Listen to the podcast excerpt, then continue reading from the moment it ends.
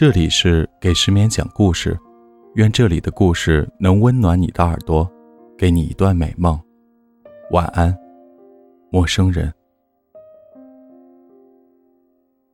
小王子，第四章。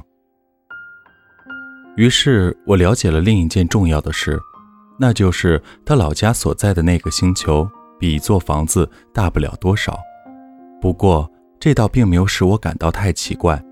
我知道，除了地球、木星、火星、金星这几个有名有姓的大行星以外，还有成百个别的星球，它们有的小得很，就是用望远镜也很难看见。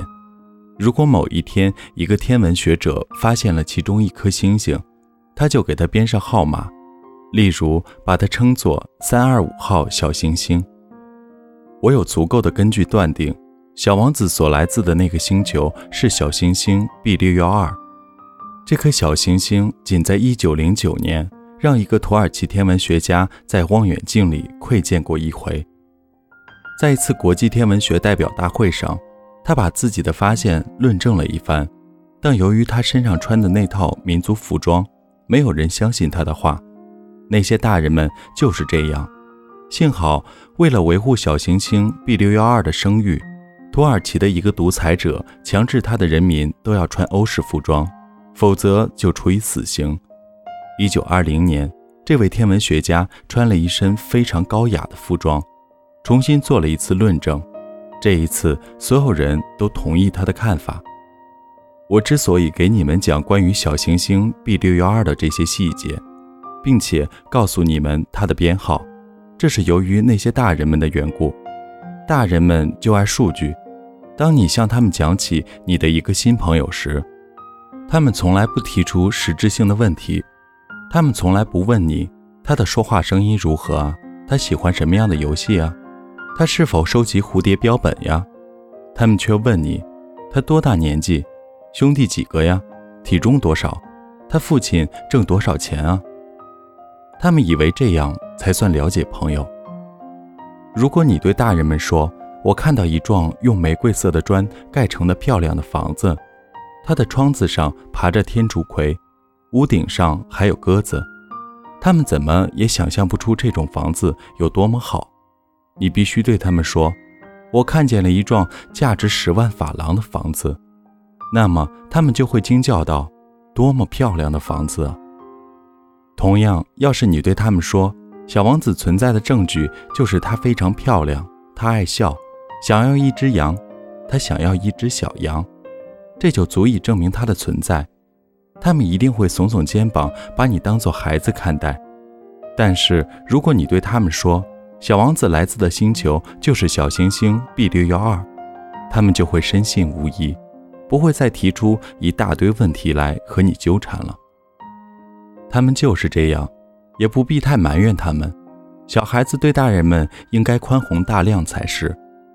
当然，对我们这些懂得生活的人来说，才不会在乎那些编号呢。我真愿意像讲神话故事那样来开始这个故事。我想这样说：从前啊，有一个小王子，他住在一颗比自己大不了多少的星球上，他渴望能有一只羊。对懂得生活的人来说，这样说就显得真实的多。我可不喜欢人家不当一回事儿的读我这本书。我在讲述这些往事时，心情是很难过的。我的朋友带着他的小羊已经离去六年了。我之所以在这里尽力地把它描写出来，就是为了不要忘记他。忘记一个朋友是悲哀的，并不是每个人都有过朋友的。再说，我也可能变成那些大人那样，除了数据以外，对什么都不感兴趣。也正是为了这个缘故，我买了一盒颜料和一些画笔。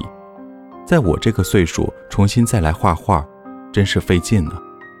尤其是六岁时画过闭着肚皮和开着肚皮的巨蟒外，我别的什么也没有尝试过。当然了，我一定要把这些画尽量的画得逼真，但我自己也没有什么把握。有时候这一张画的还可以，另一张就不像了。还有小王子的身材大小，我也拿不太准。